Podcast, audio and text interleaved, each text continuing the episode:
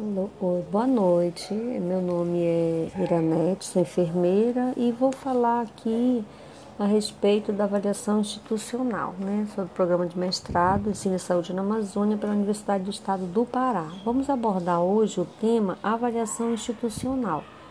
Então, o que seria isso? É um componente do Sistema Nacional de Avaliação da Educação Superior, os SINAIS, criado pela Lei 10.861, de 14 de abril de 2004, tendo como objetivo principal melhorar a qualidade do ensino superior no Brasil e fazer o credenciamento ou o recredenciamento das instituições de ensino superior.